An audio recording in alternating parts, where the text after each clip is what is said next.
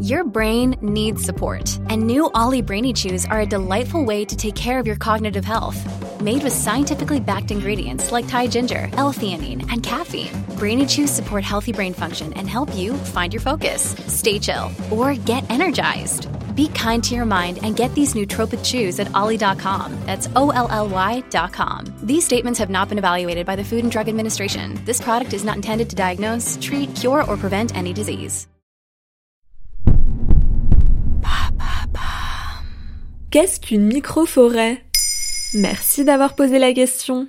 Depuis quelques années, des citoyens s'organisent pour planter des microforêts en ville ou à la campagne. On compterait plus de 2000 petites forêts de ce genre à travers le monde. Toutes s'inspirent de la méthode Miyawaki et pourraient aider à lutter contre l'effondrement de la biodiversité. Akira Miyawaki naît en 1928 au Japon.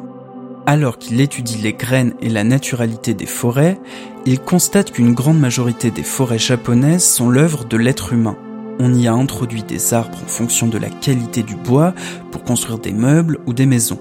Le problème, c'est que ces arbres ne sont pas les plus résistants ni les plus efficaces face au réchauffement climatique. Mais en France, on a beaucoup de forêts, non? C'est vrai, elles ont même doublé de surface en 200 ans. Mais 84% de ces forêts ne sont composées que d'une ou deux essences d'arbres. On peut penser à la forêt des Landes, composée quasi uniquement de pins maritimes. Ce manque de biodiversité végétale provoque une baisse de la biodiversité animale et favorise la propagation de maladies. Mais revenons-en à Miyawaki. Pour remédier à ce problème, notre botaniste développe une méthode pour planter des forêts plus naturelles, notamment dans les zones urbaines. Et concrètement, on fait comment? Il s'agit de faire des plantations denses avec trois arbres au mètre carré. Ça permet de favoriser la communication entre les racines et ça limite la croissance des mauvaises herbes. Il faut aussi veiller à sélectionner des espèces d'arbres originaires du lieu où on implante la microforêt. Une fois qu'on a planté nos arbres, on les accompagne un peu pendant 2-3 ans, puis on laisse la forêt évoluer librement. Cette pierre va devenir un arbre? C'est une graine, mais il y a un peu de bonne volonté, tu veux? Et ça apporte quoi? Ces arbres vont contribuer à rafraîchir les villes, capter du CO2, apporter de la biodiversité et le tout rapidement. On estime qu'il faut 200 ans pour laisser une forêt se reconstituer toute seule. Avec cette technique, on y parviendrait dix fois plus rapidement. Vide esprit de tout ce qui n'est pas arbre. Vide.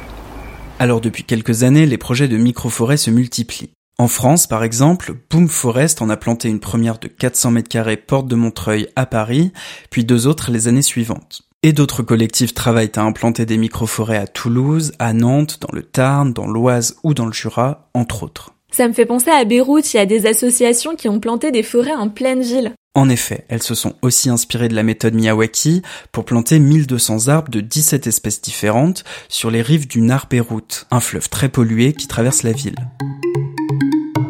Et à Beyrouth, la microforêt devient même un combat politique. Pendant les manifestations de 2019, le même collectif plante 30 grands arbres dans le square des Martyrs, en plein cœur de la ville. Pour eux, l'amélioration de la qualité de vie des citoyens passe par les espaces verts publics. Et ils sont prêts à mener ce qu'ils appellent la guérilla de reboisement. Voilà ce qu'est une microforêt. Maintenant vous savez, un épisode écrit et réalisé par Quentin Tenot. En moins de 3 minutes, nous répondons à votre question. Que voulez-vous savoir? Posez vos questions en commentaire sur les plateformes audio et sur le compte Twitter de Bababam.